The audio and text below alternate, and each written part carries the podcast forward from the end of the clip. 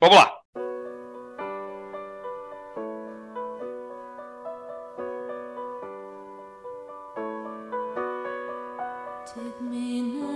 Olá, meus amigos, olá, minhas amigas, bem-vindos a mais um episódio do seu podcast Prisioneiros do Rock. Hoje falaremos sobre Pat Smith, hoje falaremos sobre o seu terceiro álbum, o disco Easter, que completou recentemente 45 anos de lançamento.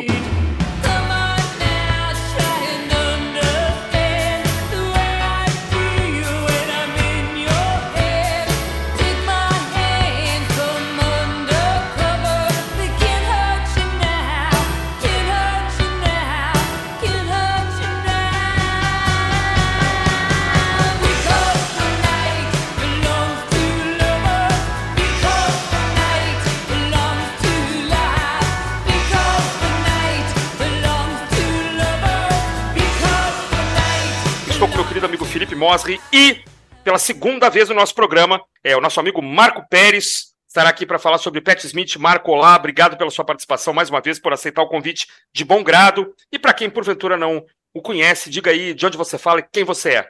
Fala galera, eu sou o Marco, segunda participação aqui no podcast, cara. Mais uma vez agradecer demais uh, o convite de vocês, é sempre um prazer estar com vocês, falando de música. Ou esse é o Sou, isso, isso faz a vida mais feliz, não tenho dúvida disso. Bom, eu sou aqui de São Paulo, é, tenho, tenho um, um, um, perfil no Instagram, que é o Rock Your Way. Tenho, na verdade, dois perfis no Instagram, um, um falando só de música, só sobre discos. É, ele está meio parado agora, mas a gente vai voltar a, a fazer. É, e tenho o, os Perdidos oficial, que é, um, que é uma página sobre os anos 80 aí, fala tudo sobre os anos 80 e acho que a galera vai, vai gostar pra caramba. É isso aí. Então vamos lá falar de Pat Smith, uma, uma, uma página sensacional da história do rock and roll, não tenha dúvida disso. É isso aí, Felipe. É isso mesmo? Cara, excelente começo, cara. É, a é. Pat Smith é uma artista maiúscula, realmente grande, uma compositora, cantora, poeta, escritora, fotógrafa alguém que buscou intensamente maneiras diferentes de se expressar, de colocar para fora o que, que ela sente, o que, que ela pensa. Né? Alguém que a gente sabe que andava, anda sempre com um caderninho para ficar anotando as coisas ali que ela vê, que, que ela saca, né? alguma coisa que ela acha que tem que registrar logo ali para não perder, né? aquele, bem aquele clichê de, de poeta e compositor mesmo. E tem uma carreira muito digna, né? Sempre conduziu a carreira de uma forma muito íntegra. É, gravou só o que queria, quando queria, quando é, queria. Lançamentos Perfeito. bissextos aí, com grandes intervalos, porque ela fez outras opções na carreira e na vida dela pessoal em, em alguns momentos. O jovem viveu intensamente a Nova York da virada dos anos 60 para os 70, estava lá no CBGBs, vendo toda aquela cena do punk surgir, e olha só, acabou gravando primeiro que todo mundo, né? Antes que Television, antes que Ramones, antes que Talking Heads, gravou o aclamado Horses de 75, um disco super elogiado, que não vendeu muito, até hoje não é um disco com grande sucesso comercial, mas reconhecidíssimo pela crítica como relevante pra caramba. Aliás, a gente poderia falar aqui de qualquer um dos quatro álbuns dela dos anos 70, né? Eu acho que os quatro têm a sua importância. A gente escolheu o Easter porque está fazendo 45 anos e é o mais famoso comercialmente, né? O mais vendido. Tem a música da carreira dela que é o maior hit, com uma história muito legal que a gente vai comentar aqui daqui a pouco. E é um disco que mostra um pouco de muita coisa da Pat Smith. É um álbum fácil de escutar, difícil de classificar. Ele é de 78. Perfeito. Eu, mas eu me peguei pensando aqui esses dias como ele soaria bem se tivesse sido lançado 15 anos depois. Né? Imagina a Pat Smith estreando em 93 com o Easter, né? Que estouro que já, já seria, né? Você vê como é que ele é um disco atemporal incrível. E você, Christian, o que, que você acha do Easter da Pat Smith? O que, que você acha da Pat Smith? Pois é, cara, eu demorei assim para conhecer, né, o trabalho da Pat Smith. Eu me lembro que é, eu lembro quando passou o acústico. A gente sabia da existência do Horses, né? A gente sabia da existência desses, desses primeiros álbuns aí. Eu lembro da Bis falando dos discos lá da década de 80, 90. Mas é difícil de encontrar, né? Não era tão fácil de achar aqui, né? Pelo menos na década de 80 não era. Não chegava assim com essa facilidade toda, né? É, e aí eu lembro que eu, assim, o meu, meu explosão assim na minha cabeça, eu lembro quando teve o acústico dos 10,000 Maniacs, E a Natalie Merchant fez uma linda versão, né, de Because the Night. Eu falei, pô, que música legal. Aí eu lembro que na época eu falei, ah, essa música é do Bruce Springsteen. Eu falei, pô, tudo bem, faz todo sentido. Aí, pô, não, não é bem Bruce Springsteen, é também Pat Smith. Eu falei, pô, então vamos, vamos atrás. Na época já tinha os, os MP3 todos aí, né? Então, é, a letra é 100% dela. A letra a, é 100% dela, né? É, é então. É, aí eu baixei uma, dei uma baixada geral, assim, nos, nos Pirate Bays da vida. É, veio tudo, acho que eu nem cheguei a escutar tudo, mas escutei esses primeiros álbuns com muita atenção e me chamou atenção, tanto no Horses quanto no Radio Etiópia, que é o segundo disco, essa diversidade, né? Essa visceralidade, essa, essa forma de cantar forte, né, cara? Uma mulher de uma expressão, fotos sempre muito bonitas. Depois fui saber que eram fotos do, do Robert Mapplethorpe, né, o fotógrafo que meio que teve uma relação com ela meio estranha, porque também ele lidava com questões de sexualidade. É, tinha uma sexualidade bem aberta, digamos assim, e fotos lindas, né? Então, assim, aí eu passei a me interessar um pouco mais. E aí, agora, claro, com a com essa pauta é, montada já há um certo tempo, eu voltei a escutar esses primeiros álbuns, e isso que você falou é perfeito, assim, cara. O Easter é, é um disco tranquilo de ouvir, né? Talvez o mais tranquilo de todos, mas ele tem todos os elementos que estavam presentes nos dois discos anteriores. Né? E acho que, a, a, na verdade, a audição desses quatro álbuns é absolutamente obrigatória para quem gosta de rock and roll e tal, né? Para conhecer essa mulher assim que é assim é muito distinta de uma Deborah Harry, muito distinta. A Deborah Harry era a coelhinha da Playboy, né? É, já aqui você vê que a última coisa que a Pat Smith poderia ser seria uma coelhinha da Playboy, né? Não é o estilo dela, não é o jeito dela. Então essa força, assim, é, é eu acho que inspiração para tudo que é Riot Girl aí do planeta, né? Courtney Love e outras tantas, certamente beberam nessa fonte, daí a importância da Pat Smith. Então é a minha primeira, minha primeira fala aqui. Não sei o que, que o Marco vai nos acrescentar aqui, Marco. Cara, eu acho que o Felipe falou. Eu acho que a grande definição da, da, da Pat Smith, o Felipe falou. Ela é uma artista. Ela não é uma cantora, ela não é uma fotógrafa, ela é uma artista. Ela, ela, a vida dela sempre foi atrás da arte. Yeah. Não importa como viria, ela tentou ser pintor. Ela, ela, ela, o negócio dela era se expressar através da arte. Então, eu acho que a gente fala, ah, vocalista ou a cantora, o que tá errado. A, a Pat Smith é uma artista, poetisa, mas ela é uma artista. Antes de mais nada, ela é uma artista. É, eu conheci principalmente por causa do television, né? Sou aficionado por television, gosto muito do television, cara. É, essa, essa, essa fixação veio só, só, só para só o meandro, uma coisa leva a outra. Eu sou apaixonado por, por Echo in the Bunnyman. Echo in the Bunnyman tem uma versão maravilhosa de Friction, do, do, do Television, e me, me levou a conhecer o Television, e o Television me levou a conhecer a Pat Smith, porque ela também teve, parece que teve um, um affair com Tom Verlaine, Tom Verlaine, coisa, né? E que eu acho um tremendo de um guitarrista, um baita do guitarrista para mim, eu que toco uh, não sou profissional, mas o Tom Verlaine é um dos caras que está na minha. E Richard Hell são dois caras que estão aí na minha, minha inspiração.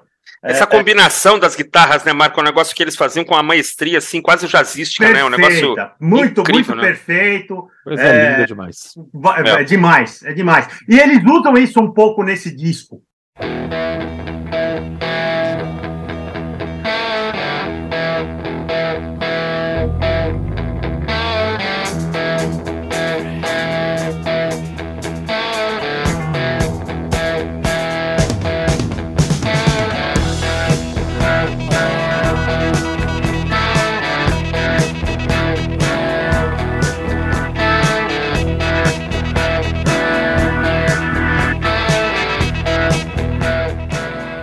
Só que não é com duas guitarras, é com a guitarra e com o teclado. Eu Perfeito. até algumas músicas, nós vamos falar ali em diante, onde elas se entremeiam, o, o, o, a guitarra e o teclado se intermeiam, fazendo coisas diferentes, né? Não com a mesma melodia, nem com o mesmo arranjo, fazendo arranjos diferentes. Tem momentos que eles tocam juntos, literalmente juntos, e tem momentos que eles se intermeiam muito Costura, legal. né? Costura, Costura, aquela costurazinha, exatamente, né? Exatamente. Um, tá, um, um, está presente no silêncio do outro, né? é, é, bem gostei, isso. Gostei, cara, gostei, gostei. É isso. É, é bem isso. E, cara, é, acho, acho esse disco. Eu, claro, o primeiro disco que eu ouvi da Pat Smith foi o Horse, não tenha dúvida. Acho que o Horses é o grande marco, né? É, ele é um disco diferente do, é, do que tinha sido feito até então, tá? Uh, com muita poesia, muita coisa. Acho um erro chamar Pat Smith de punk, né? Acho um erro chamar o CBGB de punk, né? Uhum. Os Ramones vieram de lá, mas vieram. Talking Heads não é punk nem aqui, nem, nem não, lugar, não.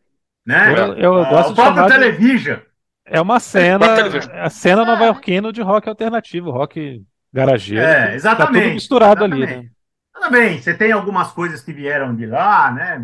Mais, mais punk, que são punk, mas a grande maioria eu acho que não era punk, assim. Né? A gente já conversou sobre isso aqui eu nem sei dizer se, se, os Ramones eram a última grande banda dos anos 50, de bubblegum adrenaliza, é, adrenalizado, é, é. ou se era uma banda punk. Uma banda punk Porque tem é. elementos de bubblegum lá, e é, e é o que eu acho mas não também. Tem a dúvida. Né?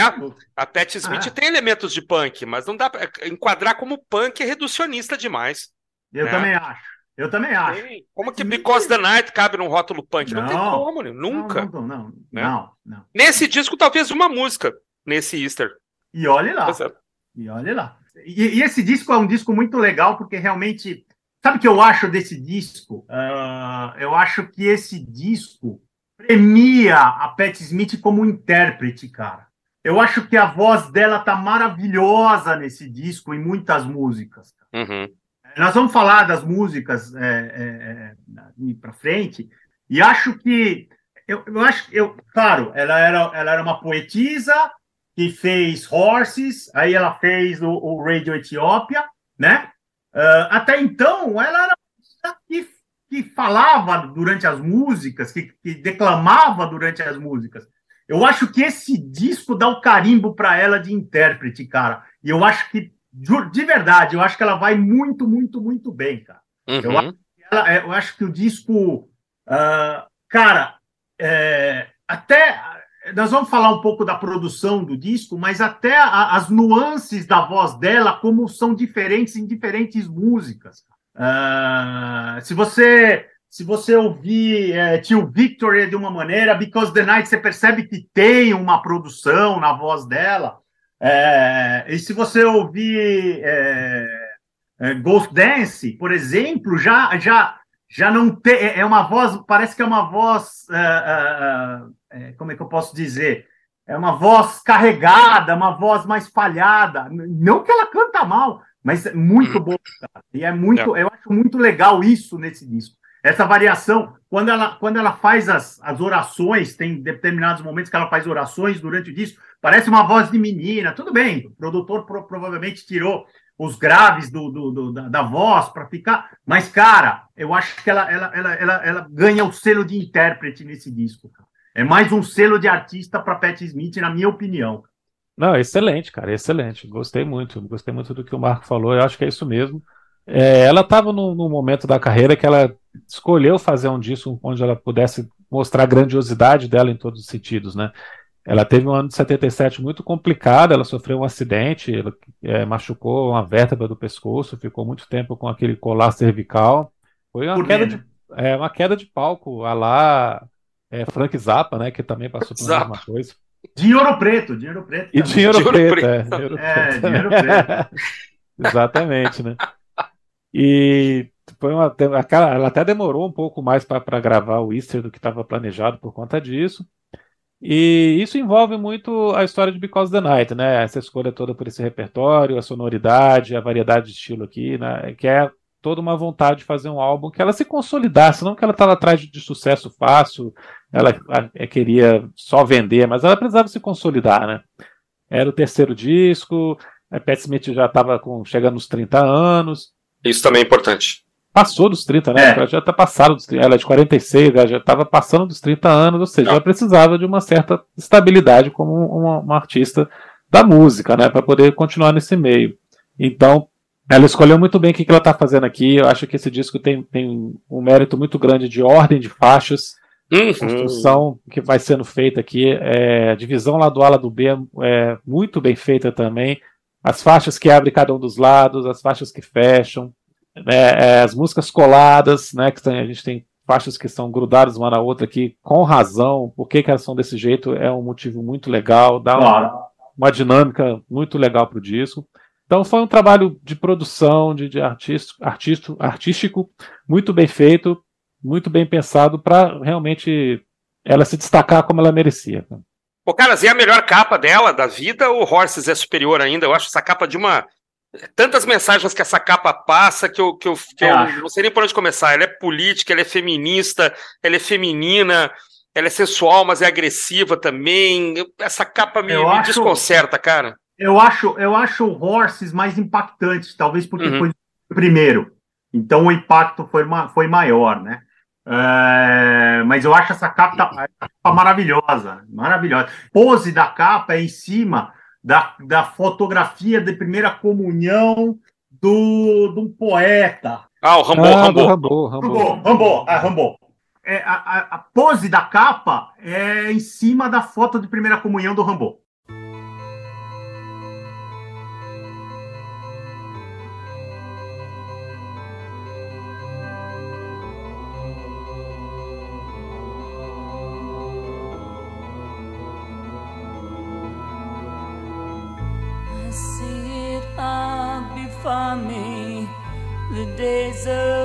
Love and torment, the nights of rock and roll.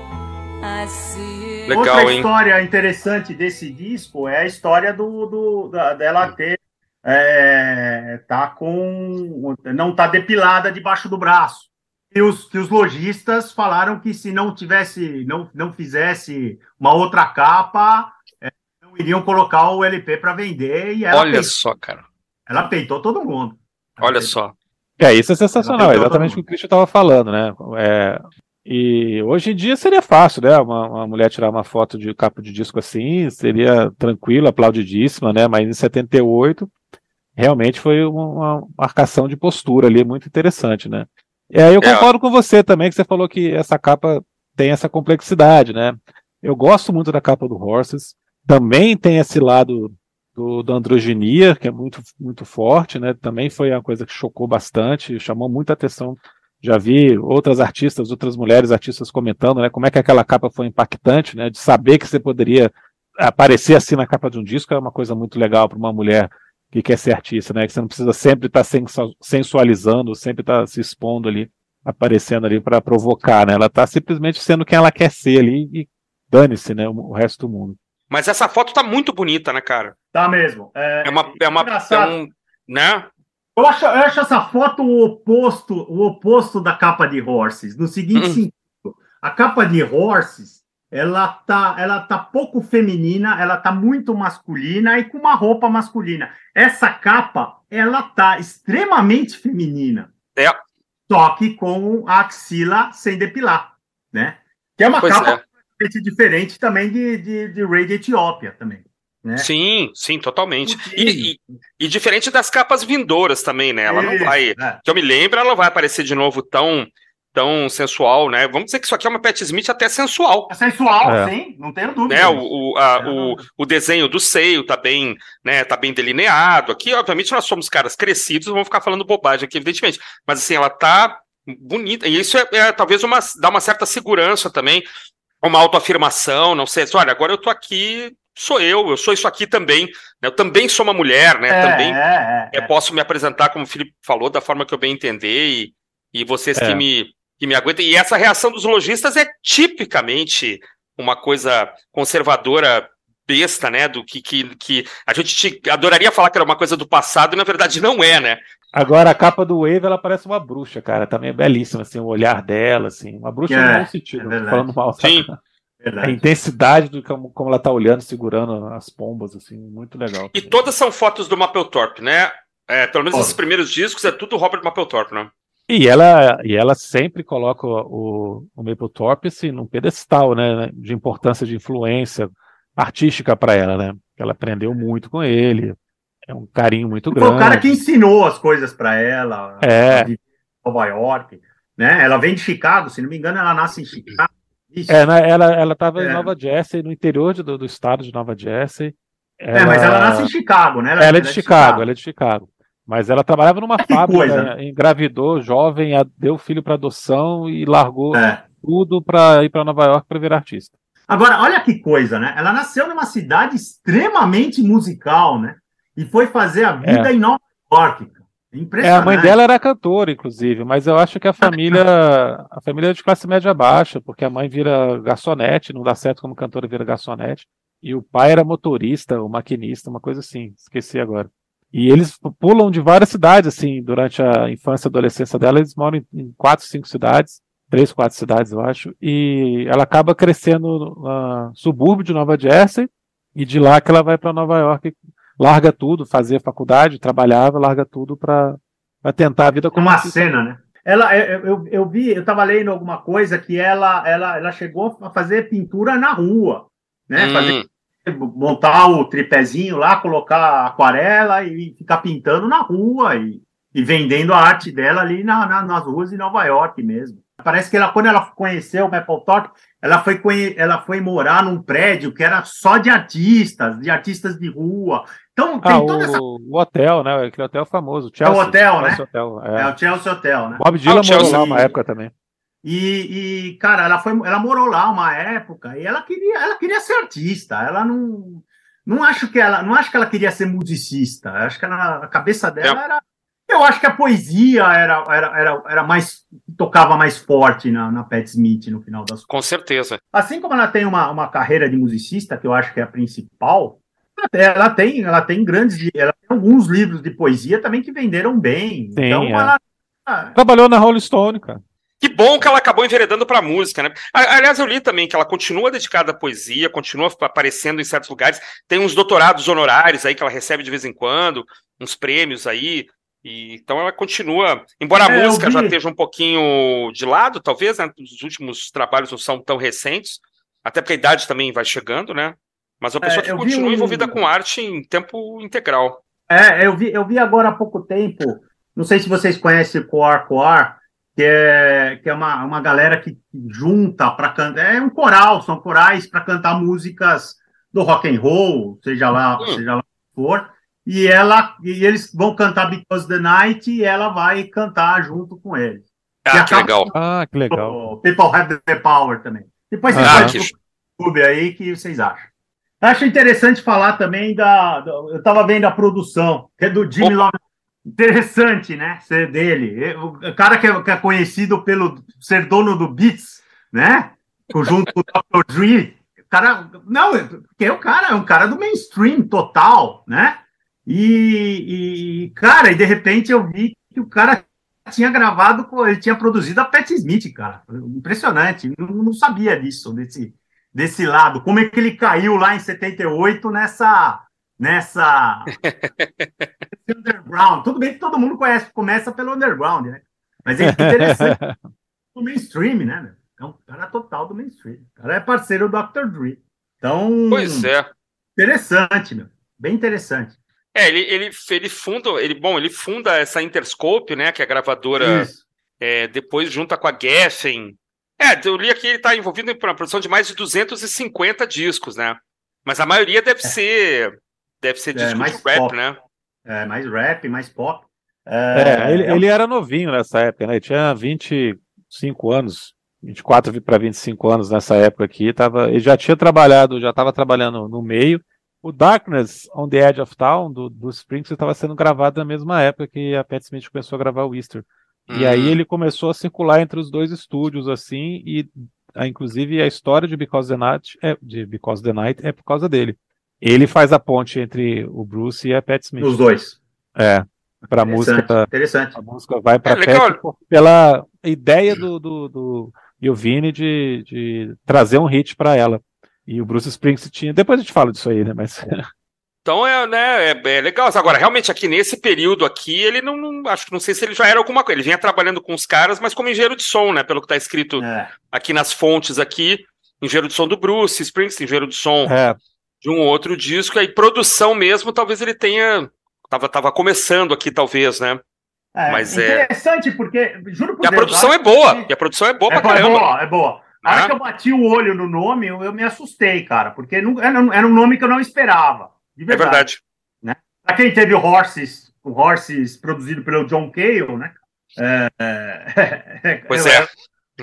Né? É outra. é, é, é. Ela, ela é muito bem relacionada, né? O pessoal tem bons amigos, né? É, eu sei que ela conheceu o Jimmy na época do, do Radio Etiópia e fizeram essa amizade, ele como engenheiro de som ainda, né? E depois ele acabou sendo chamado para produzir o disco por causa disso.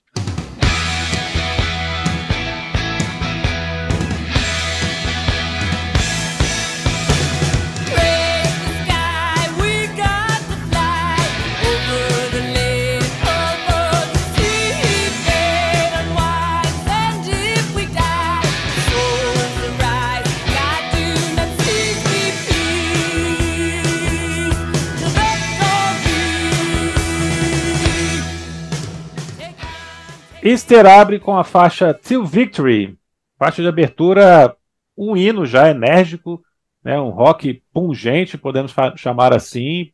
É, Pat Smith já colocando aqui determinação, vontade, força aqui para te chamar para dentro desse álbum. É uma música mesmo de abertura, música empolgante. Excelente faixa, cara. O que, que vocês é, acham? Eu também acho uma excelente faixa. É, acho que ela não abre tanto com o pé na porta, mas eu acho que foi inteligente. É, é, é óbvia a progressão que tem no disco. Né? O disco tem uma progressão. Uh, acho uma excelente faixa. É, nesse caso, até, até a, base, a base com teclado e guitarra tocando juntos. Achei, achei que a guitarra ficou um pouco escondida nessa música. É isso que você falou. Eu acho que é uma música bem para cima, cara. A letra é, é uma coisa é, interessante, né? É uma grande insurgência angelical sobre a Terra, né? Eu dei uma lida assim na letra. Eu não, não li nada a respeito das letras do disco. Foi basicamente eu tentando é, desvendar as letras, né? É, mas como parte, boa parte do disco tem, tem a parte religiosa, né? O disco tem uma parte muito forte religiosa. Né? Verdade. E desde, desde o título até, até as letras, né? É, e nessa essa, essa letra é, tem uma parte é, mundana e uma parte angelical, assim. É bem interessante. Bem legal. Acho, acho uma música bem interessante, cara. Cara, acho que é uma bela abertura, um rockão, né? Eu acho que a guitarra até começa, realmente ela começa mais proeminente, mas depois ela dá uma, dá uma escondida, vou concordar com o Marco. Parceria com o Lenny Kay, né? Que foi um grande parceiro da. Existe tá aí entre nós, ainda, né? Também com a idade bem avançada já, mas um grande guitarrista, um cara que foi é um parceiraço dela, né? E um solzeira para cantar junto, para dizer, pô, esse disco é, vou, vou, vou em frente, porque esse disco parece que, né, para que se você nunca ouviu Pat Smith, ela ela faz o que o Felipe falou, cara, você lá embaixo, ela te chama e fala, vem aqui que eu tenho um monte de coisa para te mostrar e, e, você vai, né? Então, rocaço, boa abertura, ótimo, para abrir o disco perfeito.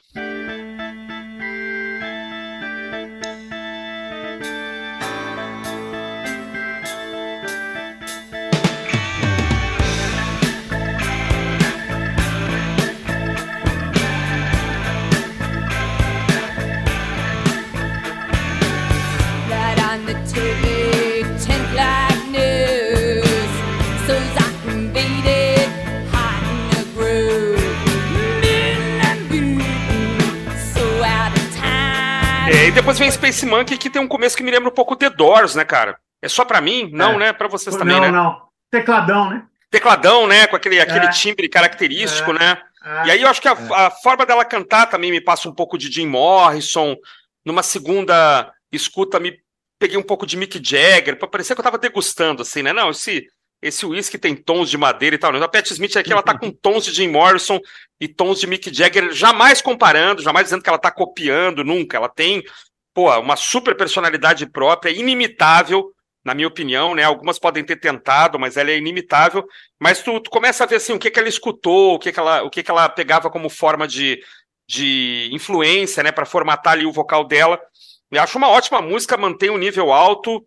É, não sei o que, que vocês acham aí, Marco, o que, que você pensa dessa Space Monkey? Concordo, concordo plenamente uh, com você. Realmente o teclado lembra um pouco Doors, porque é, a base, a base, os riffs, esse sim, é aquilo que nós falamos já, são entremeados. Você pode ver que as harmonias são diferentes da guitarra e do teclado. Uhum. um está presente no silêncio do outro, né? Uh, uhum. Acho que tá muito legal, muito legal mesmo. O refrão, é, não sei porquê, talvez seja uma impressão minha, mas tem uma, uma cara de Tom Verlaine, cara. Impre é, uhum. eu tive essa sensação. Não sei se é, se é coisa da minha, da minha cabeça ou se é, ou se tem alguma realidade por trás disso. O final é engraçado, né? Tem um final muito louco, né? Com, não sei, não sei se ela quis passar que estava fazendo amor com o macaco, porque ela geme do lado, de um lado, o macaco geme do outro. Né? é, mas é bem isso, se vocês prestarem atenção. É, e é, e eu acho que fala, e é uma música bem fala, fala sobre novos, fala sobre pelo que eu entendi, assim, não sei se é isso, porque às vezes a gente a gente lê uma letra e o cara tá pensando uma coisa e você acaba pensando em outra.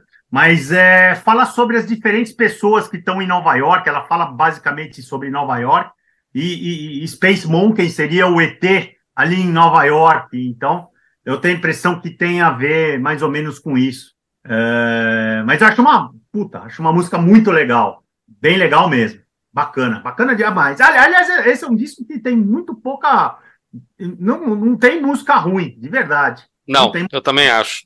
Não tem música ruim. Ô, Felipe, tem informação aí de porque que ela parece Tom Verlaine? Tem, né? É, pois é, eu tô rindo do Marco aqui porque ela parece Tom Verlaine porque é Tom Verlaine, a parceria da. Ah, ele é, ele é coautor, né? Ele é ah. coautor da música. Ah. Tu não tinha essa informação, Marco? Não tinha? Não, não tinha. Ah, então é percepção excelente é, tua aí. Foi a percepção, foi a percepção é. do, do, do, do, do refrão. Refrão me, me soou muito com Tom, com Tom Verlaine, cara. Pois é, ele assina com ela essa música, né, Felipe? É, eles estavam, eles tiveram um namorico ali, um caso, alguma coisa assim. Não nessa época aqui, nessa época não mais, mas continuaram amigos, né? E fizeram essa parceria aí que realmente é, tem muita cara de Tom Verlaine nesse refrão. Ótima faixa também, enérgica também, né? Me lembra muito que o, o tem esse, esse, lado de Doors, mas nessa parte no meio da música, assim, a dinâmica dela me, me lembra muito que os Pixies iam fazer depois, assim, também, nessa alternância de, ah, sim de ritmo cara, e tudo mais. Pixies tomava esse disco no café da manhã, né, cara? Fala assim, é. faixas é. aqui que, putz grilo, o cara é, com sucrilhos, demais, né? tomando um leite misturando com a Pat Smith, assim, com esse, né, uma sonoridade, o Frank Black lá, sobretudo, né? É, exatamente, cara. Né? Essa é uma que dúvida. me lembra muito, sim. Porra, é, influenciaria total. muito depois, né?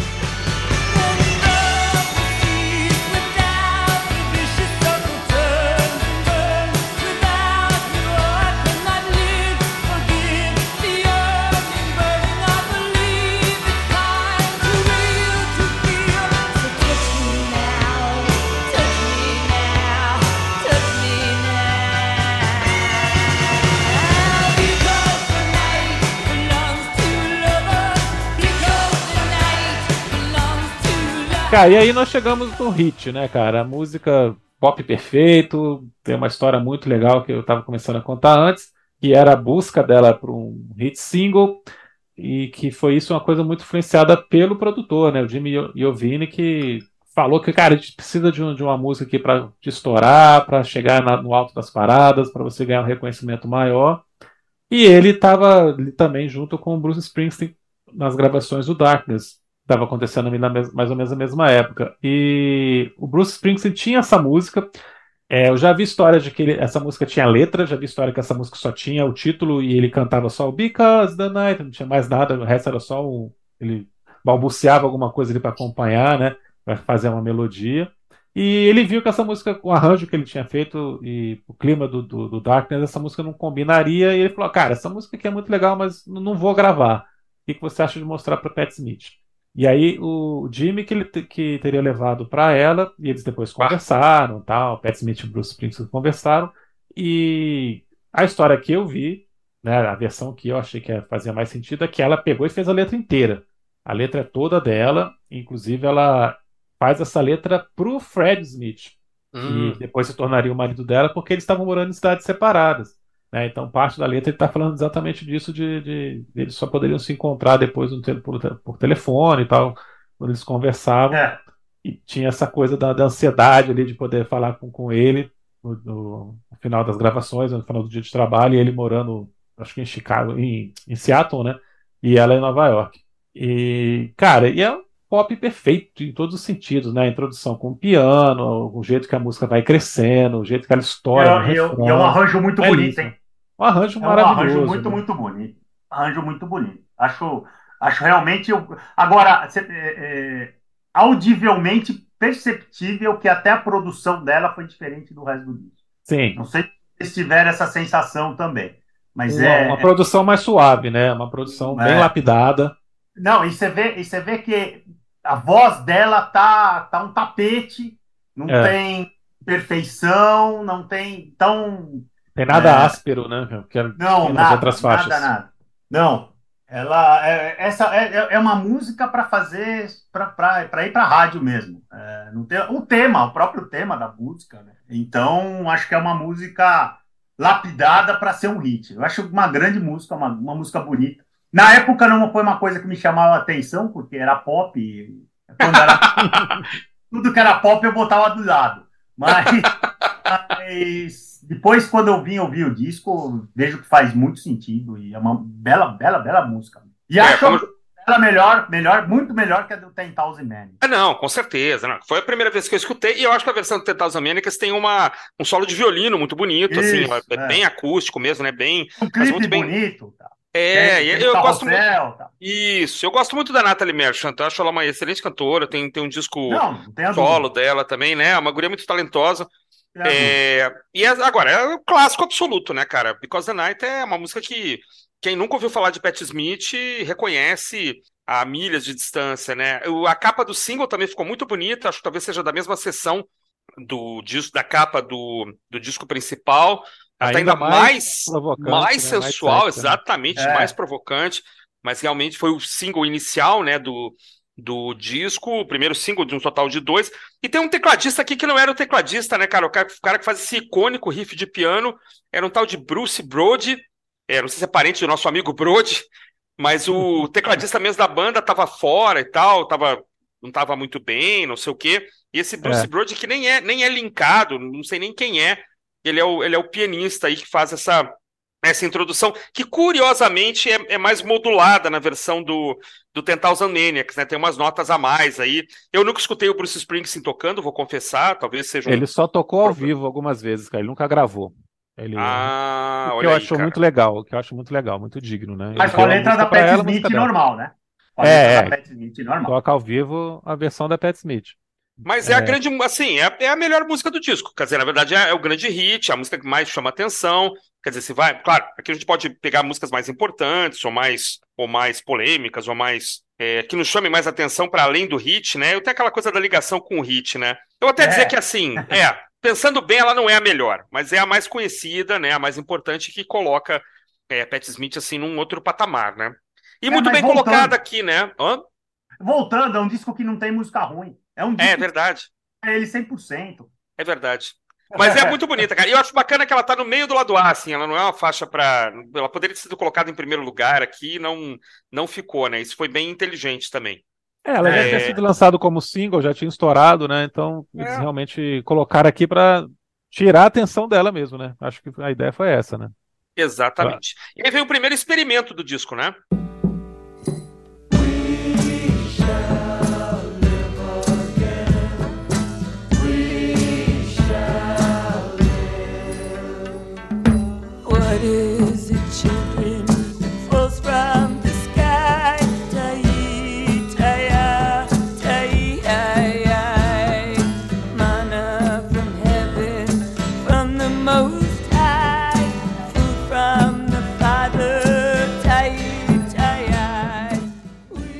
A primeira Primeiro, música. primeira meio- oração, né?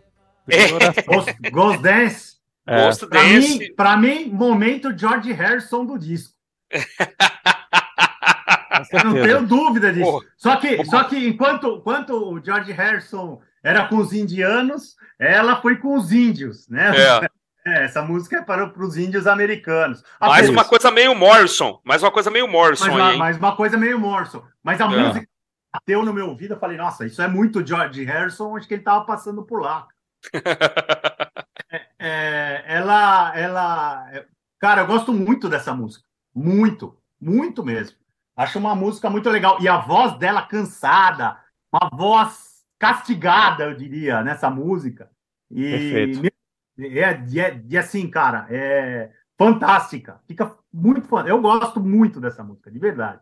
É, eu acho linda a música, acho que a voz dela tá linda, acho que tem essa coisa, dá, dá uma quebra, né? Depois de eh, uma, uma música mais acelerada, ela dá uma essa coisa meio tribal, meio, né, dá uma quebra legal aí no meio do lado A. De novo, a construção do disco para mim também é perfeita. O Felipe já falou, é. vou, vou chover no molhado aqui.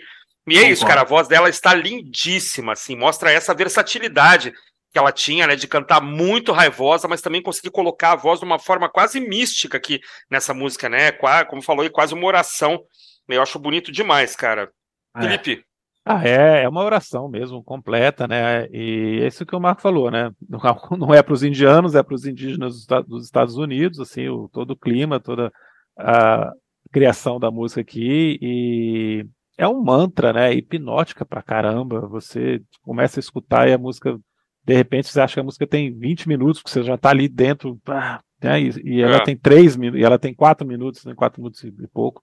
E Mas- essa repetição faz com que você fique hipnotizado, faz com que você fique ali, né, envolvido com essa música. Eu gosto pra caramba também, cara. Era uma quebra no, no que estava vindo até aqui, né, que era um disco de rock, e de repente você, você é pego de surpresa aqui, e é, é sensacional. Realmente mostra o tamanho da, da, da capacidade Sabe o que que eu acho interessante? Sabe o que eu acho interessante na letra, da- na, na- a música, apesar de ter, ter sido feita para os indígenas, fala muito de Deus. Isso, isso é, um- isso é um, é, é um contrassenso, né? É interessante, porque é. É, fala do Deus, do Deus cristão, né?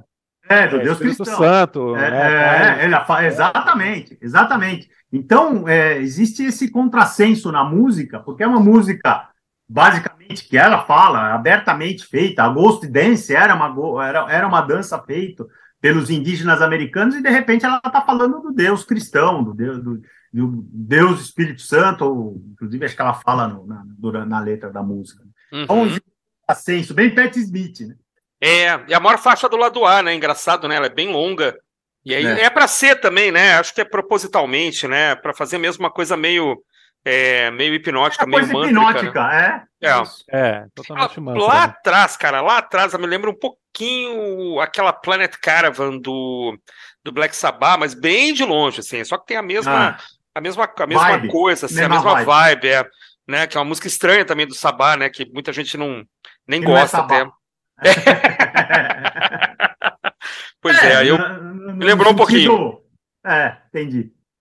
Vamos ver depois o que, que os fãs do Sabá vão falar pra nós, aí, nossos amigos que são fãs do. Sabá.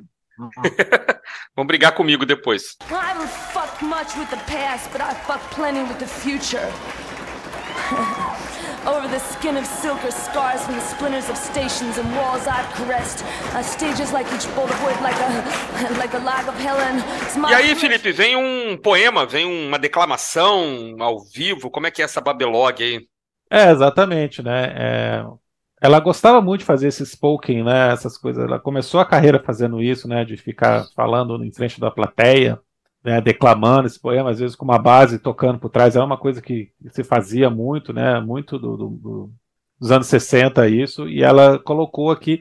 Essa música tem que escutar. Infelizmente a gente não escutou ela no Spotify corretamente, porque a, a Inteira. faixa seguinte não está lá, né? Mas ela é colada com o Rock and Roll Nigger né, elas se entrelaçam e faz todo sentido você escutando as duas juntas.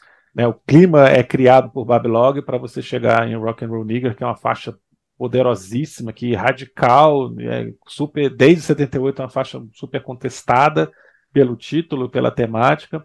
E Babylog também tem é, é, o que ela fala aqui também é complicadíssimo, né, cara?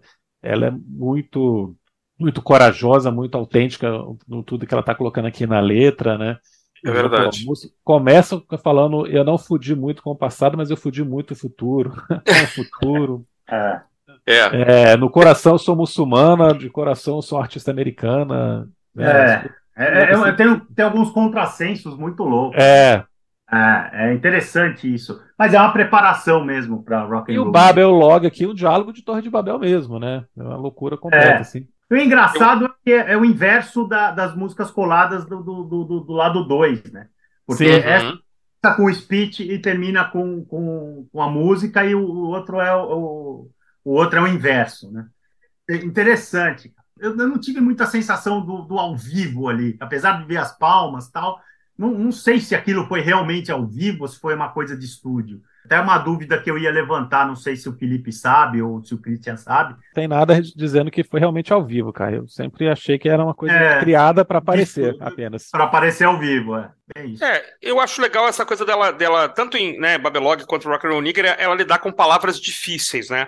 Palavras que são chatas de colocar numa música, né? É, urina e não sei o quê, e o verbo fuck e pis e não sei o quê. Eu, eu, acho que havia esse momento aqui também de, de controle do que podia ser falado, do que não podia ser falado. E, e você tinha comediantes, stand-up americanos é, brigando, aquele George Carlin, né, brigando contra isso, fazendo espetáculo só com palavras que não podiam ser ditas. Acho bacana, uma coisa meio Ferreira Goulart aqui para nós, assim, do poema sujo, né, de usar esses termos é, de forma poética, né? O suor, o, a urina. Eu acho, acho assim, não, não é uma coisa para ler todo dia, para ouvir todo dia, mas acho a, a contestação, ainda mais partindo de uma mulher, eu acho que é uma coisa altamente louvável. Rock and Roll Nigger, eu, eu falei no comecinho, acho que em off, acho um pancão, se, se dá para chamar ela de artista punk, uma pessoa que tem elementos punk. É, para mim, Rock and Roll Nigger até caberia assim como um, como um punk, um, um rock com influências do punk.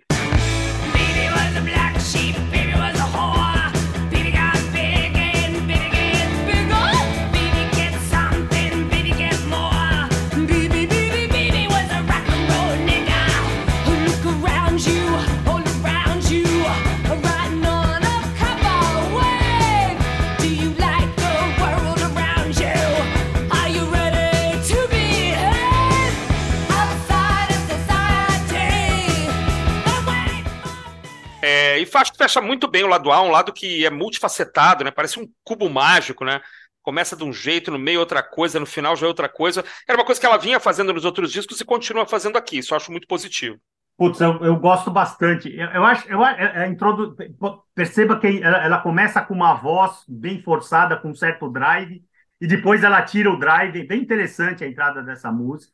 Cara, aqui, aqui eu acho que a letra está sendo mais punk do que a, a música, na minha opinião. Uhum. Tá? Aqui, aqui, é, eu acho que ela, eu acho que ela tá, tá pisando em, cara, falar, falar a temática da música nos Estados Unidos é uma coisa muito séria, começando uhum. o nome da música, né? Ela tá se... aí eu acho que ela tá sendo punk, mais do que, mais do que nunca. É, uma coisa interessante, é, musical na, na, na, na banda, é, eu acho que essa música tem uma ponte que, uh, que é a primeira vez que a cozinha aparece muito bem, assim, quase uhum. virtuose, tá? Tem um determinado momento que a, que a, guitarra e o teclado para, fica só o baixo e a bateria na, numa ponte ali, e os caras fazem um trabalho assim, quase que virtuose ali, muito legal, tá? É, porque, porque percebi que a cozinha é, ela é bem comedida durante o disco quase que todo, né? Because the Night é aquela cozinha bem comedida, né? Mais o feijão com arroz, muito bem feito, perfeitamente feito, nada, nada a criticar, mas não tem um certo virtuosismo. E aqui em Rock and Roll Nigger aparece a cozinha em determinado momento da ponte e você fala, pô, os caras estão mandando bem pra caramba, né? É... Agora, é isso. Ah, e ela dá o recado, né, cara? Fora da sociedade que você vai me encontrar, né? Acho que é uma das últimas frases da, da, da, da letra da música.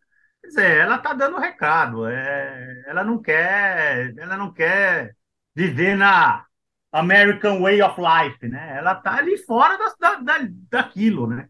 Ela é uma artista. É isso aí. É verdade. Eu queria acrescentar duas coisas. A gente tem o Lenny Kay cantando aqui também, cantando bem. Verdade. Né, fazendo um bom trabalho junto com ela. É, engraçado, né? Essa palavra nigger, claro que ela tem uma conotação horrorosa, mas ela já tinha sido usada pelo John Lennon, né? O John Lennon tem uma música chamada Woman is the Nigger of the World, que ele gravou lá ainda, né, começo da carreira solo. Curiosamente, eu olhei isso agora, no Spotify, essa música tá liberada. Engraçado. Ele gravou na Inglaterra ou ele já gravou nos Estados Unidos? Eu acho que já é Estados Unidos. Estados porque Unidos. é aquele disco Sometime in New York City. Ah, que é uma capa de jornal, né? Mas só curioso, né? Nigger para Pat Smith, que é até posterior, né? Tá é, censurada no, no Spotify, é. a versão do John Lennon. Tudo bem. Engraçado, né? Não, é loucura total. Não tem nada a ver. Talvez, talvez porque um seja Pat Smith e o outro seja John Lennon. É, bem pode ser isso. É interessante isso. Interessante né? que você falou, cara, essa contradição, porque Rock and Roll Nigger não está na, nos streams por causa do título, É, nigger se tornou um termo extremamente ofensivo Sim. em inglês, mas os covers dessa música também não, não foram tirados, né? E agora você é. está trazendo a informação que uma música que também tem nigger no título está disponível, É. né? É um absurdo, é, É. uma perseguição a Pat Smith aí, clara, só pode, né, cara? Pois É, E outra, prejudica É. a, a audição do disco no Spotify, né? Porque você sai de Babylog pra, pra Set são Free, que não tem né? nada a ver. E as músicas são coladas, é, exatamente. Então não, não dá dá pra um- ouvir no Spotify direito. E ela não, é, é péssimo. Babylog É. acaba com um, um corte abrupto, assim, ficou horrível e entra. É, e a banda já entrou, né? Tá- Já tá É, tocando porque a banda, banda pra já tá- entrado. E entra aquele, aquele órgãozinho quase angelical de Set Me Free, né? É, verdade. Privilégio. É horrível, horrível. É, cara, mas musicalmente é uma faixa excelente. O Marco definiu bem. É a hora da cozinha brilhar aqui.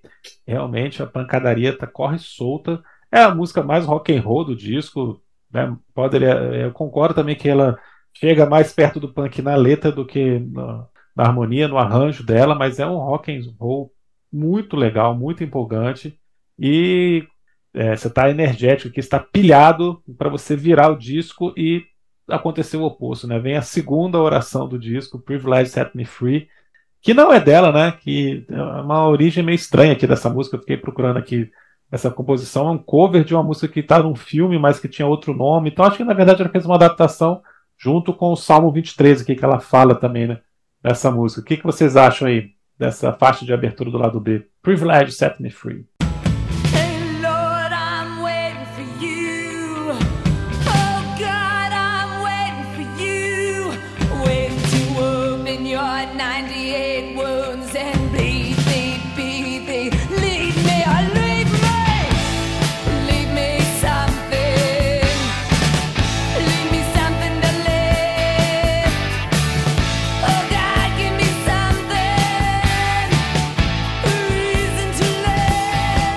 Linda essa música, cara. Linda, linda, linda. Foi o segundo single, né?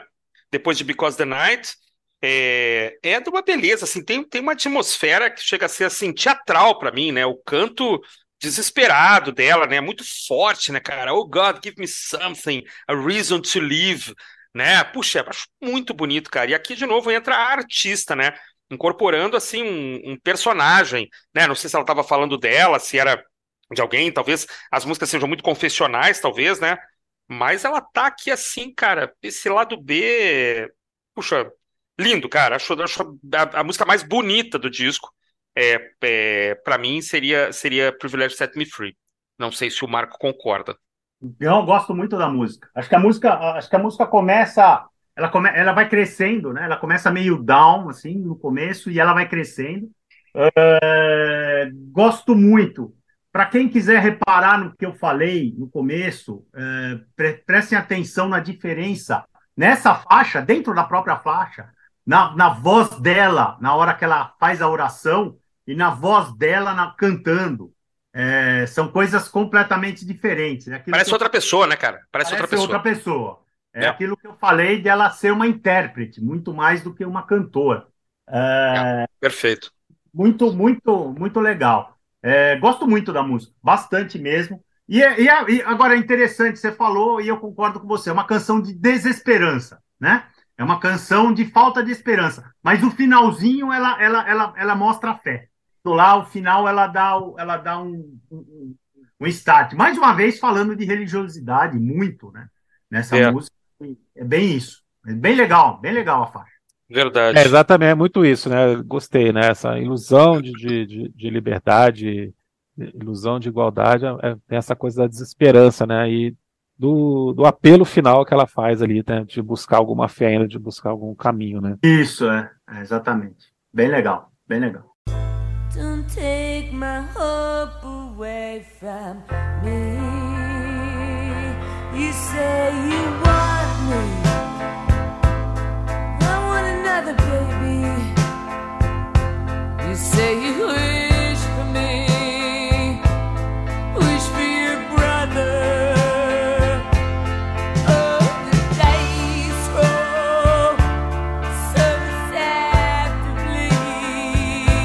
Marco, vai, vai, Marco, vai com o E3? Vamos Puxa aí lá. o We Three. Vai lá, Cara, vai. é momento, momento bailinho. Momento. né? Total, É, total. é, cara, de verdade, acho uma música linda. Linda, é. linda, linda. Entrada, a entrada, ela, ela fazendo a entrada, é uma coisa linda. Depois ela muda de novo, pode ver. Mas a entrada dessa música é, é, é, é maravilhosa. A interpretação foi perfeita, melodia eu gostei. Não tem guitarra, eu acho que é a única música que não tem guitarra no disco, né?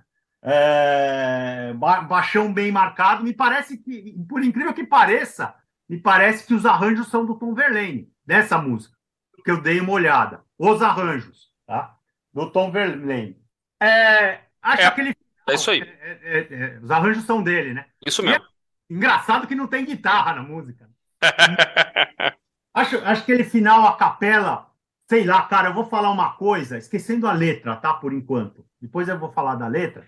Mas aquele final, a capela, me lembra uma coisa meio Disney, meio filme da Disney, assim, sabe? aquele momento, aquele momento down, do, aquele momento romântico do, dos filmes da Disney, sempre tem uma música mais, mais é, nesse, nesse, nessa balada, né? nessa, nessa toada. E aquele momento capela, juro por Deus, me bateu muito esse, putz, parece filme da Disney. Mas acho a música linda. Engraçado que a letra, eu não sei se o, se o Felipe tem alguma história da letra, mas a letra, pelo que eu li, cara, é uma ironia, porque o cara, tem uma pessoa que gosta dela e me parece que ela gosta do irmão da pessoa. É uma coisa é. muito louca, cara. E é bem irônica a letra, né? Bem irônica, né? Você, você, que ela, que ela fala assim, né? Que ela, ela, ela, ela dá a entender o seguinte: eu gosto dele, você gosta de mim, e o que vai ser de nós três, né? Qual que é, o que, que, o, que, que o destino nos, nos traz, né, para nós três? É bem interessante isso, né? É bem, tem uma, uma certa ironia na, na, na, na, na letra da música. Foi isso é, que eu é. senti, basicamente. É bem isso, é bem isso mesmo, né? É exatamente isso que a letra fala, essa coisa numa música tão bonita, né, tão suave assim, né, essa não fica uma coisa tão sexualizada, né, nessa relação, né, como é que é, e que, que dá um, tom mesmo que você falou, acaba ficando essa coisa meio de trilha sonora de, de, desenho da Disney por conta disso também, né. A letra não fica tão explícita assim, a melodia é, é. muito bonita, né, é uma composição belíssima, assim, eu gosto demais dessa música também, é, e é interessante a posição dela aqui né, no, no disco, no lado B, né, porque depois disso você já não tem nada que se pareça com, com nada tão normal, né? Você vem, vem com duas porradas depois e para finalizar com a faixa título também, que, que é outra oração. Ah, mas o Christian não falou ainda, né? É, eu vou é, falar dela ainda, mas, mas pode, se tiver mais alguma coisa para falar. Ela faz muito papel. De ponte, né? De Ghost Dance, é, de ponte, como Ghost Dance foi no lado A. É. Legal. Basicamente o mesmo papel, são músicas completamente diferentes, pelo amor de Deus. Mas tô falando Estou falando que. Sim, a posição é o, do, do lado, né? A posição, é, exatamente, faz o mesmo papel. É, eu gostei muito dela, ela me passa uma coisa meio anos 50, mas ela tem uma coisa meio low read, assim, de vez em quando, ali dos discos solo do low read. É, e tem uma mudança de tom no meio, uma coisa cada vez mais rara na música, né? A música muda é. de tom, mas do meio para o final. Outro dia vi aquele, aquele Rick Beato falando que não sei há quanto tempo que o, o primeiro lugar da, da parada pop a música fica no mesmo tom o tempo todo. São dezenas de semanas que não tem uma música que muda de tom no meio, que dá aquela pulada, né? É, e aqui você tem essa mudança de tom que é muito legal, assim, uma coisa pra gente recuperar, né? E aqui eu acho que a gente tem uma relação a três mal resolvida, né? Um negócio que não tá. Eu, talvez, talvez até por isso não sexualizada.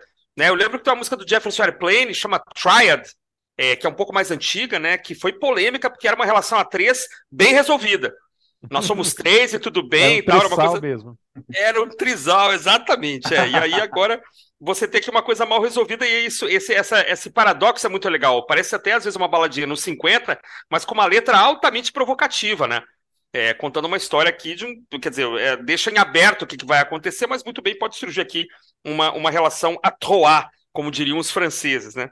Então é uma música muito legal e, e eu não tinha percebido isso, cara, e percebi agora e agradeço a informação de que ela funciona como ponte. Perfeito, assim, isso tá. tá, tá não, não saquei agora. É, para jogar para o final do disco, que, que a coisa vai pesar de novo e tal, e depois tem Easter, que é um capítulo à parte.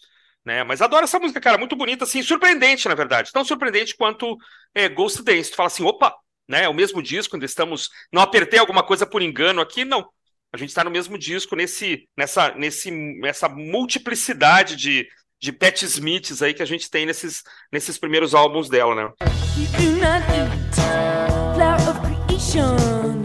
We do not eat, eat anything at all. Love is love was love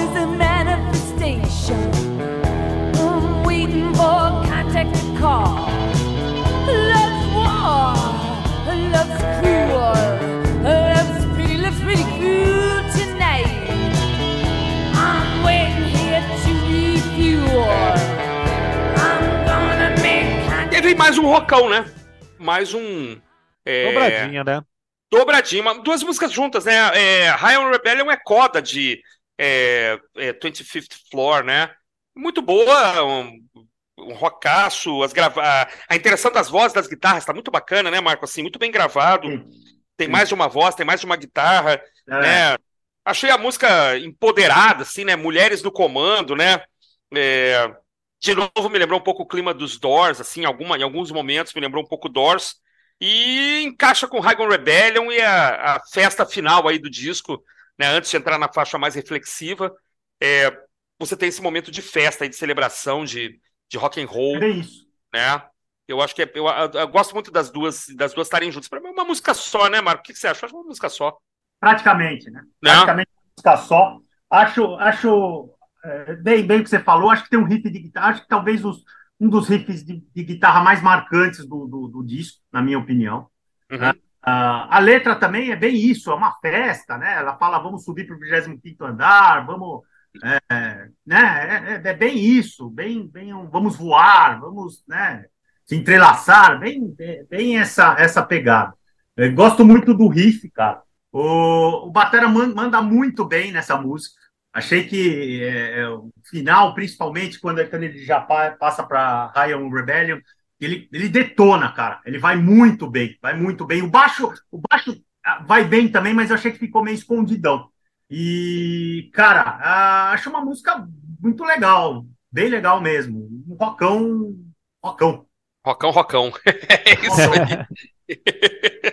É, cara, eu acho a dobradinha punk do disco aqui, eu acho sensacional elas serem emendadas, né, não tem intervalo, né? Isso no, no- no vinil fica muito legal, É. porque realmente passa. É. Às vezes no CD isso dá problema, né? Às vezes o o CD ele im- impõe um um intervalo assim, entre as faixas, né? Dependendo do disco, como ele é feito. Transição fica imperceptível aqui. É, segunda faixa do disco que é feita pelo Ivan Kral, que é um tcheco. que Baixista, né? toca- É, baixista, guitarrista também da banda, né? Ele também fez Space Monkey, né, além do Tom Verlaine, ele também participou da composição, o que mostra que o cara era, era muito bom para fazer rockzão, né? Faixas mais roqueiras do disco aqui. Uhum. Gosto demais dessa combinação dessas duas aqui. É o momento mais alegre do disco que essa sequência, porque eu acho que diferente de Rock and Roll Nigger, ela não tem aquela tensão que, que é colocada aqui, nem a estranheza de Space Monkey. É por isso que eu acho que é mais uma dobradinha punk mesmo, é é a faixa mais festiva, a- essa dupla que são mais festivas do que as outras mais roqueiras do, do lado A. É, e pô, tá te caminhando aqui pro final do disco de uma forma brilhante, cara, pra você cair em. Easter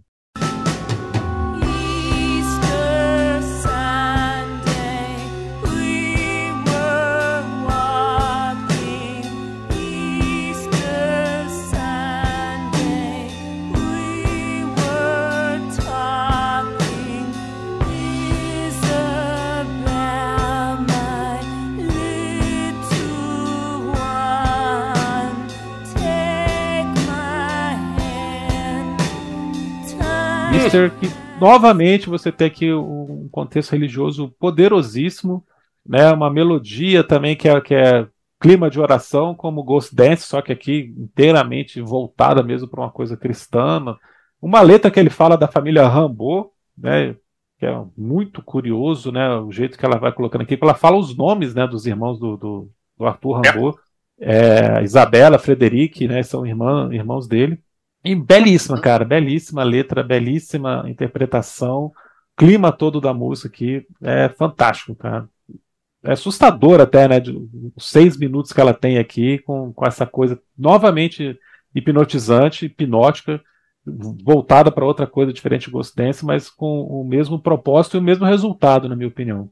Acho. É, eu acho, cara, gosto muito, muito, muito. Me, me lembra, claro, mais uma vez, é, não tem nada a ver nem, nem estruturalmente, nem, nem melodia, nada. Mas ela me lembra a Funeral Party do Cure, lá do do, do, Bem, do, do boa. né? É aquela coisa, aquela coisa que você ou então Porcupine dos Bunnymen, que é a última música do disco, aquela coisa que ele não sai, é como se ele Uhum. É como se ele fosse um canto gregoriano, ele vai, ele muda as palavras, mas ele está cantando aquela melodia, batendo ela, né? Claro que depois ela tem a- o momento final, que, que é maravilhoso também, a letra, Maravilhoso. maravilhosa, aquela a letra final que ela, que ela, que ela fala, né? Que ela reza, ba- basicamente, nesse, nessa, nessa música. Acho que, para mim, essa é a melhor música do disco, na minha opinião. Realmente gosto Ó. muito Easter, cara. Acho, acho, acho uma música poderosa. Tem muita gente que não gosta dessa coisa odélica, essa coisa. Meio prog, né? É, isso, é. É. Hipno- é, né? Hipnotiza, né? Que acha chato tal. É Até, é até, uma- até uma coisa anti-punk, se a gente for pensar. É, Até uma sim. coisa anti-punk. Totalmente anti-punk. Mais um motivo para falar que ela não era punk, né? É verdade. É, cara, acho realmente uma música poderosa, cara. Poderosa mesmo. Cara, os versos finais, quem, quem tiver ouvindo a gente aí, cara, e for pegar o disco depois de ouvir a gente, cara, é, pegue a letra da música e pegue os versos finais, é realmente muito Cara, bonito. Eu tomei a liberdade de, de dar uma traduzida e anotar aqui assim, cara. Eu sou a primavera, o solo sagrado, a infinita semente do mistério, o espinho, o véu, a face da graça, a imagem de bronze, o ladrão do sono, o embaixador dos sonhos, o príncipe da paz. Eu sou a espada, a ferida e a mancha. Cara, eu sou é, o gás em um ventre de luz, a estrela da tarde, a bola de visão que conduz e que derrama as lágrimas de Cristo, morrendo e secando enquanto me levanta essa noite. Cara, isso é absolutamente maravilhoso, cara. É. E é um trechinho só, essa é a parte que ela declama mesmo, né? Cara, É. isso é, isso é lindíssimo, cara. O filho desprezado e transfigurado de Caim. Eu sou o sal, o riso amargo. Cara, isso é, isso é assim. Eu vou, eu vou me abster de comentar, porque assim, eu, eu- vocês falaram da música, eu assino embaixo. Acho que é o momento mais é, prog, psicodélico do, do disco. Esses sinos têm um som belíssimo, né, cara? É, mesmo que você seja religioso ou não, não importa, né, cara? Essa letra é de uma beleza é, atemporal. Eu digo mais, assim, se, se eu nunca tivesse escutado essa música, eu tava pensando nisso agora há pouco antes da gente começar. Alguém dissesse, ó, isso, é, isso é uma gravação do ano 2000. Eu acreditaria, cara. Ó, isso é 2010. Pô, legal. É, a, música ficou atemporal, né? Ela não tem uma sonoridade típica da década. Eu não sei se lá o disco de vinil original tinha um som mais chapado, se a, a remasterização em CD ficou melhor, isso a gente acaba não sabendo. É difícil conseguir essas primeiras impressões, né, do disco de vinil. Até porque é muito caro também, enfim.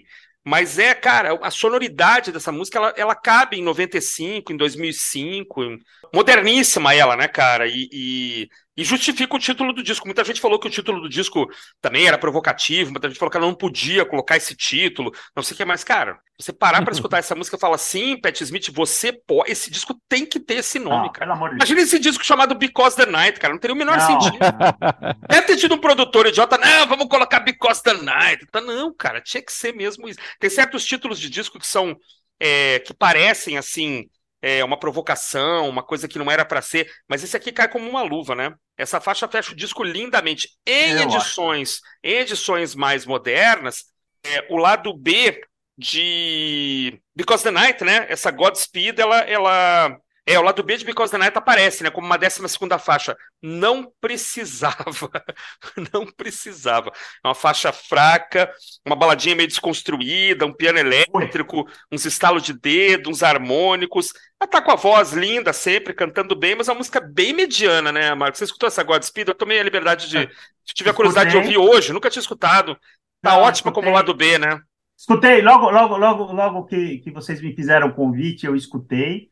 E agora também, hoje eu escutei também. Não dá. Não, não dá, não dá, não dá. Uma música, ela foi tirada do disco e eu sei por quê. É Com razão, é. É, é, é, cara, é, mas é isso, cara. É, ela, é- ela é uma, ma- uma faixa sobra mesmo. O disco original não tem uma música ruim, cara. É. Se tem uma coisa que me irrita em faixa bônus de CD, é o fato que a faixa bônus é colocada no final do disco, né? Lógico, você pensa assim, É. tá, você terminou o disco, você coloca o bônus, você coloca o que tá vindo depois, o extra. Só que, cara, existe uma sequência na audição, existe um motivo para a ordem das músicas ser do jeito que é. Aí como é que você estraga a sua experiência de terminar o disco com Easter colocando uma outra música que não tem nada a ver? Isso aconteceu aqui, mas acontece em dezenas de outros discos que tem Sim. faixa extra. Uma bosta. Eu odeio faixa extra por causa disso. Né? Cara, então você quer colocar uma coisa a mais, cara, ou você não vai conseguir lançar um outro disco pra virar um duplo, então rearranja, cara. Coloca em outro lugar, mas não coloca no final desse jeito. Eu tenho uma na sugestão, eu tenho uma quando o sugestão. final, quando o final é tão importante, né? Quando o final tem tanta razão de ser como é aqui. Eu acho né? que pode colocar o final, mas precedido de cinco minutos de silêncio. É, avisa, né, cara? É. Ó, É, Atenção, voz- é, um aviso, acabou. atenção. O que você agora vai ouvir agora é a obra original.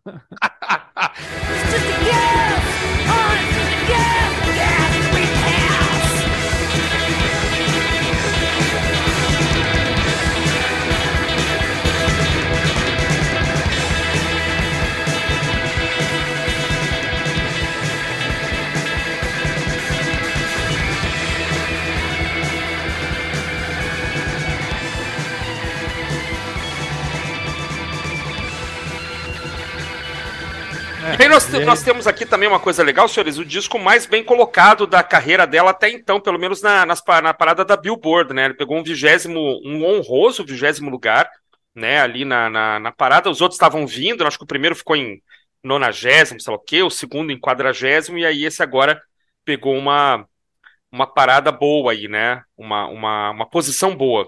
Justo, né? é, Because the Night puxa, né? Com certeza.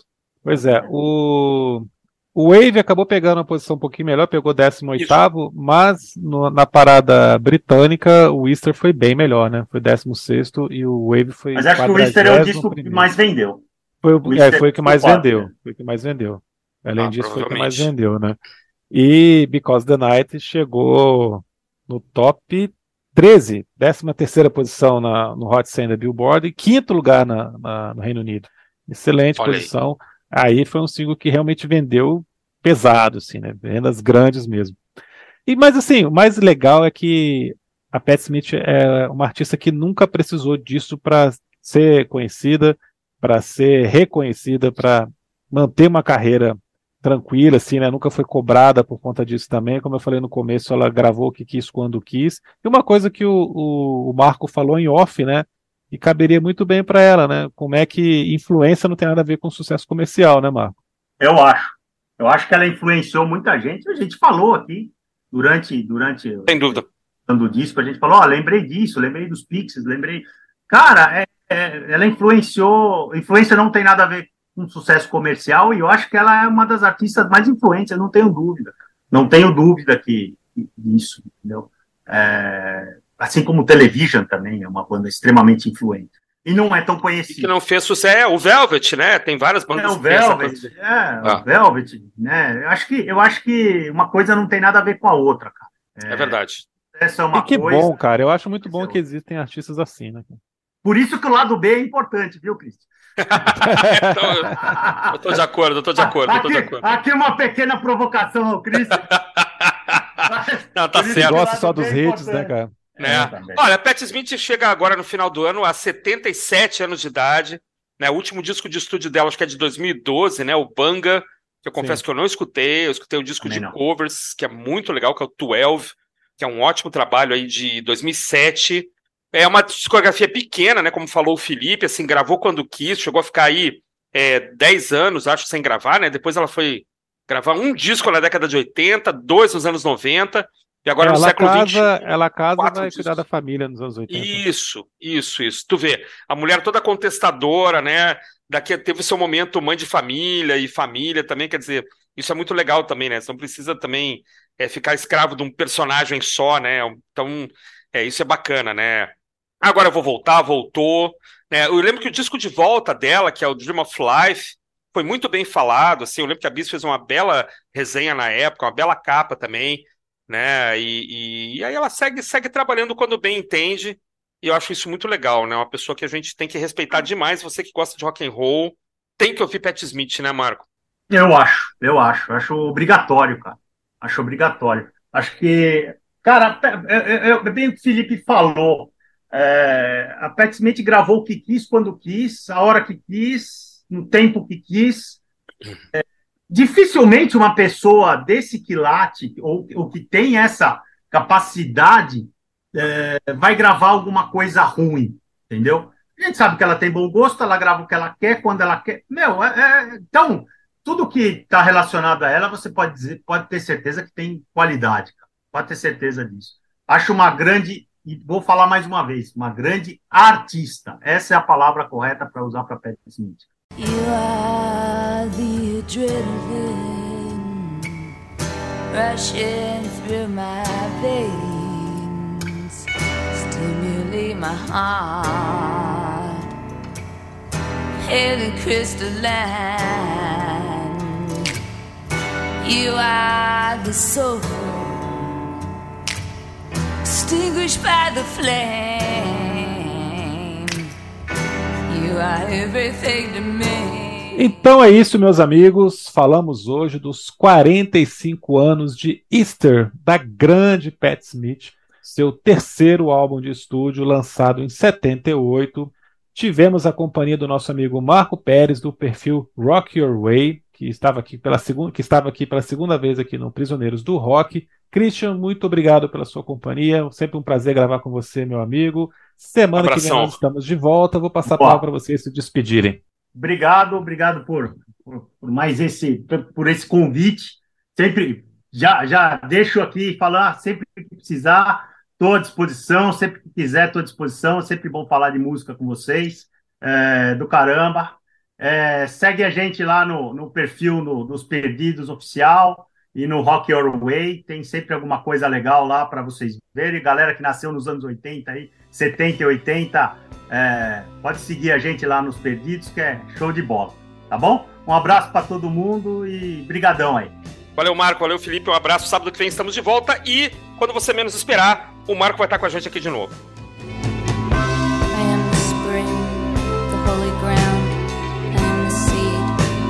I